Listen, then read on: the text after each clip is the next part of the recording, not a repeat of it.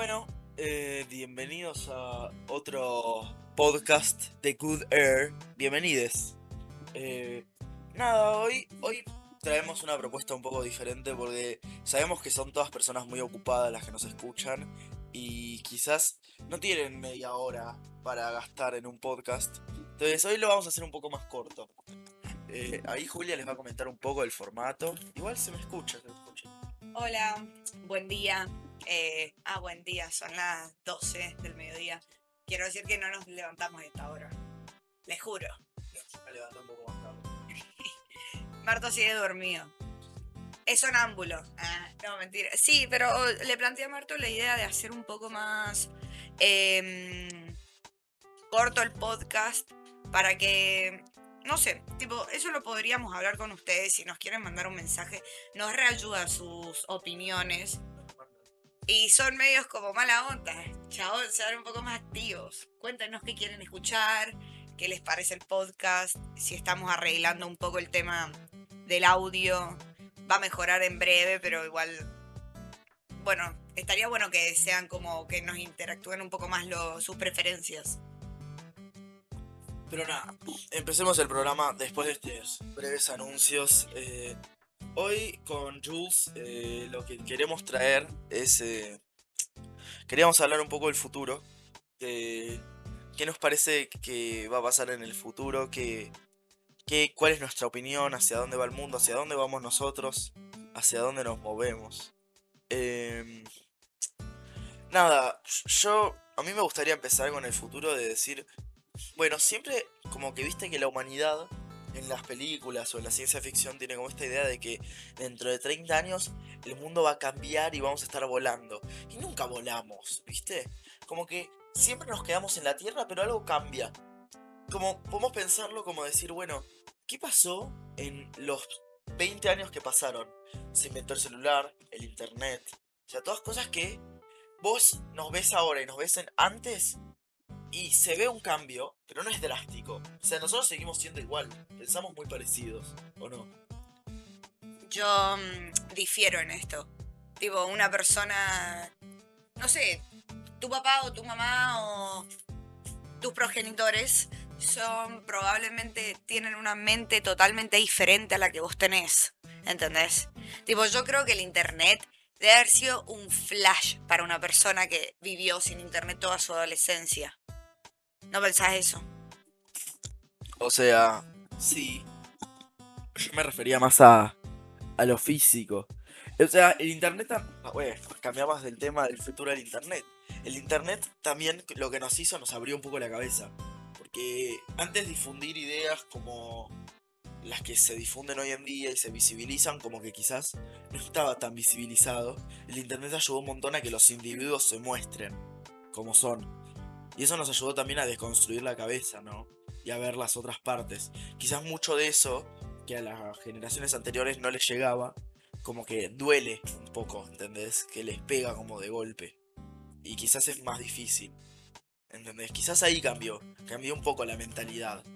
Pero vos ves Volver al Futuro y en 2015 estaban viendo películas en, con hologramas y estaban volando y, y estaban usando ropa que no era Louis Vuitton, ¿entendés? No, no era la Coast, ¿entendés?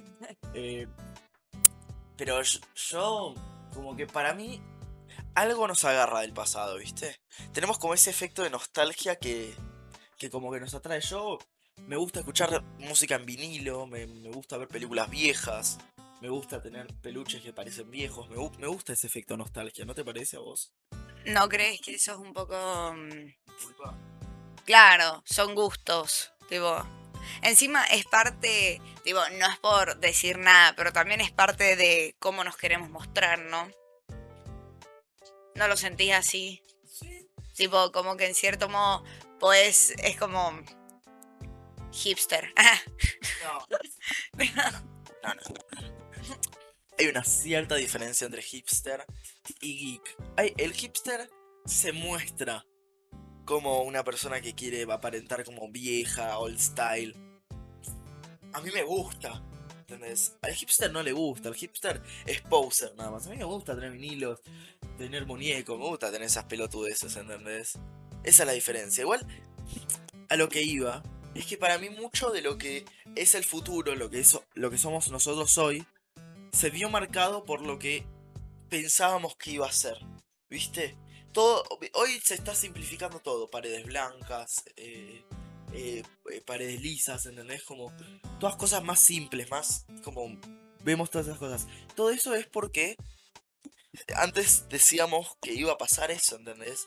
Se creía que el futuro era blanco, era puro, ¿entendés? Otra vez me hiciste acordar a um, un meme que vi que decía como Long live opulence, eh, long live bad taste, como que basta de minimalista. Eh, y es como, bueno, estuve pensando respecto a eso, pero a lo que quería preguntarte, Marto, es vos, ¿cómo te ves en el futuro trabajando? no me veo trabajando. Eh, o sea, mi, mi, trabajo ideal es uno en el que me pueda rascar las bolas, escribir tres palabras y que me paguen millón de dólares. O sea, cosa no va a pasar. Pero me veo en un programa de radio hablando, en un podcast, algo que pueda disfrutar, ¿entendés? Ese es mi futuro, eso es lo que veo yo. Em, y, y nada, o sea, porque hay dos, hay dos futuros. Está el futuro realista y está el, el idealista, ¿viste? ¿Cómo sería? Y vos tenés uno que es Black Mirror. Black Mirror, vos viste que hoy en día, cuando antes mirábamos al futuro y veíamos algo como re lindo, re como decir esto es una utopía. Y hoy en día vemos el futuro y es todo malo, es todo corrupto, es todo como que en la fachada como que es lindo y después cuando vas adentro como que es horrible. Ya hoy en día vivimos en eso, ¿no? El mundo es una fachada linda con un trasfondo horrible en general. Pero Quizás deberíamos ser más optimistas acerca del futuro, ¿no te parece? Yo tengo una teoría que en realidad es basada en un libro de un de un escritor asiático que ahora no me acuerdo el nombre, tipo lo voy a buscar. El chabón plantea que hoy en día, con el tema del home office, por ejemplo, no paramos de trabajar. En el sentido de que supuestamente si hacemos un reloj, eh, un tercio de nuestra vida la pasamos trabajando. Em, y hoy en día es difícil de calcular eso por el hecho que con el tema del home office es re flashero, boludo, porque vos estás así bien, o sea, estás en tu casa y por ahí te llama tu jefe, te llama tu profesora.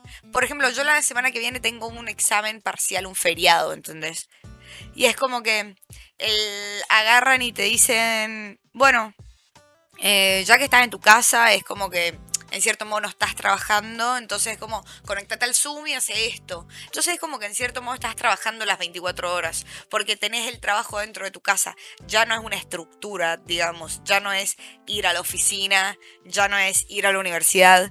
Entonces yo creo que la gente igual se está Tipo, nos estamos transformando en máquinas. Tipo, por eso yo creo que en cierto modo hay este, esta perspectiva tan negativa respecto al futuro, por el hecho de que nos estamos transformando en máquinas en todo sentido y al tener todo en esta gran página que es la web, es la llegada de todos estos personajes al poder que, nada, a través de diferentes plataformas como sería Cambridge Analytica, ah, se ponía re, re turbia la charla. Sí. Em, tipo, tipo, es re fácil que literalmente los grandes políticos se lleguen al poder por diferentes métodos que son medios raros, ¿entendés? Porque te llenan la cabeza. Boros se llamaba el... Soros. Soros. Soros. Ese es el amo del mal, ¿o no? y hay teorías, no sé. El pibe es un nazi. Es un nazi, un facho, o sea, eh, pone a gente al poder que vos decís... Supuestamente igual se disfraza de progresista, ¿viste? Porque supuestamente banca todos estos movimientos tipo el aborto legal seguro gratuito.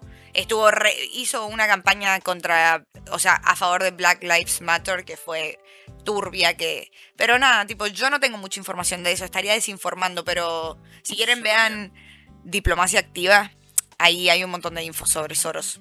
Bueno, seguramente no conocen este Soros. Soros es como el publicista o el como la persona que le da consejos a distintos, eh, distintas personas que fueron al poder, como fue Trump, como fue Bolsonaro.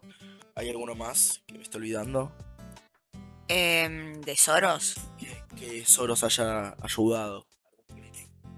No, yo no tengo mucha info, pero esos dos creo que sí. Bueno, o sea, im- imagínense por dónde va el tema. Eh, y nada, es medio turbio porque el pibe no, no está bien de la cabeza, es como que hace un culto, no, no está muy bueno. Eh, y yo qué sé, pero yo en el futuro me veo, me veo bien, o sea, no, no me veo como triste, o sea, ya estoy triste, pero no me veo peor, ¿entendés? Como me veo siempre para mejor, me veo eh, laburando de algo que me gusta. O sea, ya estoy estudiando algo que odio, entonces supongo que lo único que queda es que es laburar de algo que me gusta. O sea, no lo odio, pero sé que me va a servir para el futuro. ¿Vos, vos qué pensás de tu futuro, Jules? Marto, primero y principal, sos mi compa de la Facu. ¿Cómo me vas a decir esto? Me- vamos a... Ahora odio, o sea, sé que lo que viene va a estar bueno. O sea, cuando- ahora estoy estudiando historia. Historia me lo paso por el quinto forro del huevo, ¿entendés? O sea, me- a mí me gusta lo que es periodismo, lo que... Por eso me gusta derecho. Derecho me, me- me cuestiona la cabeza, ¿entendés? Historia no me, no me cuestiona nada, ¿entendés? Me chupa un huevo. Pero bueno, eh, ¿vos qué, qué pensás que va a ser tu futuro, el futuro? ¿Qué opinas? Yo creo que... mm, Tipo, yo no tengo un plan muy armado. Me gusta mucho la política, tal vez. ¿Querés ser presidenta vos? Sí, es verdad eso. Yo quiero ser presidenta. Em, gracias, Marta, por recordárselo a las, a las personas. Pero no sé, igual si me metería en eso. Me gusta mucho la, la moda. em, tipo, yo estoy muy a favor. Justamente estoy viviendo con una, con una, con una chica en, acá en Buenos Aires, con una amiga, y somos varias chicas de Mendoza. Que una me habló de que nada, la fast fashion y todo eso es un desastre, es malo para la sociedad. Pero yo creo, tipo, de que todas las modas van, explotan una cultura, sacan toda la moda, se basan la moda en eso y después es como que es una temporada y muere, ¿entendés? Pero en cierto modo yo creo que eso es hermoso. es hermoso. O sea, todas las cosas que hablan de explotación de culturas es una forma de visibilización de culturas, ¿entendés? Yo, bueno, es que tenemos una visión política y económica muy diferente con todas las chicas de mi casa. Tipo, tengo a chicas muy de izquierda y yo que soy bastante contraria, digamos. Igual, permiso. Yo, yo en parte difiero de esto de lo de la explotación cultural. O sea, para mí lo que tiene es primero la visibiliza y después la descarta. Entonces, esta idea de que siempre está cambiando, en algún momento se va a acabar y ya no van a tener una idea, no se les va a quedar una idea. Después, lo que va a pasar es, bueno, la gente se olvida de esto y como que quizás los que les interesa la cultura somalí como que siguen interesados, ¿entendés? Pero el mundo se olvida de la temporada de ropa somalí, ¿entendés? Julia se enojó y se quería acercar al micrófono a decir algo, pero se está negando, está, está medio... Como todo, como todo. O sea, hoy en día tipo, o sea, justamente antes de entrar acá estaba leyendo un artículo de Vice, no sé si conocen la revista Vice, que se llama El trabajo va a cambiar, prepárate como si tu vida dependiera de este porque así será. Cuestión de que en un momento habla justamente de la libertad dentro de una estructura. Tipo, la estructura que hoy en día tenemos es la estructura, yo siento que hay varias estructuras en el mundo, eh, entre ellas el sistema económico que rige el mundo, que es el capitalismo, entre ellas, bueno, diferentes estructuras que están ahí. Pero lo que cambia es que es nuestra decisión, la libertad dentro de ellas y, y, y la no libertad dentro de ellas, básicamente. Y digo, y el hecho de que el capitalismo explote algo y lo lleve, tipo, hoy en día, por ejemplo, es como que una persona eh, comunista agarra una remera que dice Communism Rocks y la vende. Onda, está usando el capitalismo para lucrar con algo, ¿entienden? Es como... Esa gente, esa gente no es comunista, esa gente es, poser porque es cool ser comunista entre los zurdos. O sea... Pero bueno, nos estamos quedando sin tiempo. Pero déjame cerrar... Lo, lo va a cerrar Ju- Jules porque yo lo abrí. Entonces se va a encargar Jules de terminar el podcast. Con una conclusión. conclusión, que la voy a citar de Vice, que dice que nada que sea estático resolverá los problemas de un mundo que se vuelve cada día más fluido e inestable. Es decir, chicos, desempaquétense. Ah, The Unbox. Chicos, sepan que el mundo cambia y si ustedes no cambian con él, y va a estar un poco más complicado. Eh, es momento de bardear a los taxistas, creo yo. No, los taxistas, o sea, lo que tienen que hacer es no ser como los taxistas. Los taxistas se quedan en el pasado, están tan atrapados en, en su vida y no se dejan fluir por el mundo que los, que, que los rodea. Y, o sea, para ser un taxista y no estar eh, yendo por el camino, y tenés que estar medio mal contemos el dato que conté ayer justamente en lo de Nati, que dije que los taxistas de Londres están en contra de Uber porque para ser taxista así como legislado, eh, tenés que saberte todas las calles de Londres y está todo muy fragmentado Londres, o sea, tiene muchas calles. Onda, tipo, hoy en día tenemos Waze, tenemos Google Maps, tenemos todo, o sea, qué necesario, ¿no? Sí, es una boludez. Eh, en conclusión, no sean como los taxistas. Fluyan con el mundo alrededor suyo. Sean felices. No piensen tanto. Pensar está bueno, pero la ignorancia hace la felicidad y cada tanto está bueno ser ignorante. Eh, esa, eh, Julia le duele un montón lo que acaba. No, amo, amo mucho. Ah, ok. Bueno, porque no, no entendí lo que hizo. pero se nos acaba el tiempo. Bueno, Julia va a contar una anécdota y va a despedir, porque ya estamos, ya hicimos la conclusión. Bueno, la otra vez en mi casa como que querían ver si estaban hablando de amarres y de todas las cosas de brujería, no sé si alguien sabe del, tema, y querían ver si estaban, si tenían un, un embrujo y hay una forma que que ves como poniendo dos fósforos en, una, en un vaso con agua y si se juntan, tipo si son paralelas quiere decir que no tenés nada, si son perpendiculares quiere decir que tenés alguien te está tirando malas vibras, etc.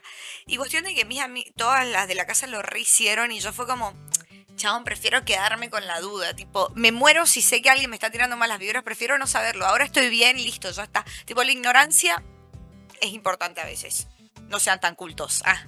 La ignorancia hace la felicidad. Este fue otro episodio de Gudear. Espero que les haya gustado este cambio de formato. Y nada, nos vemos la semana que viene. Bye bye. Bye.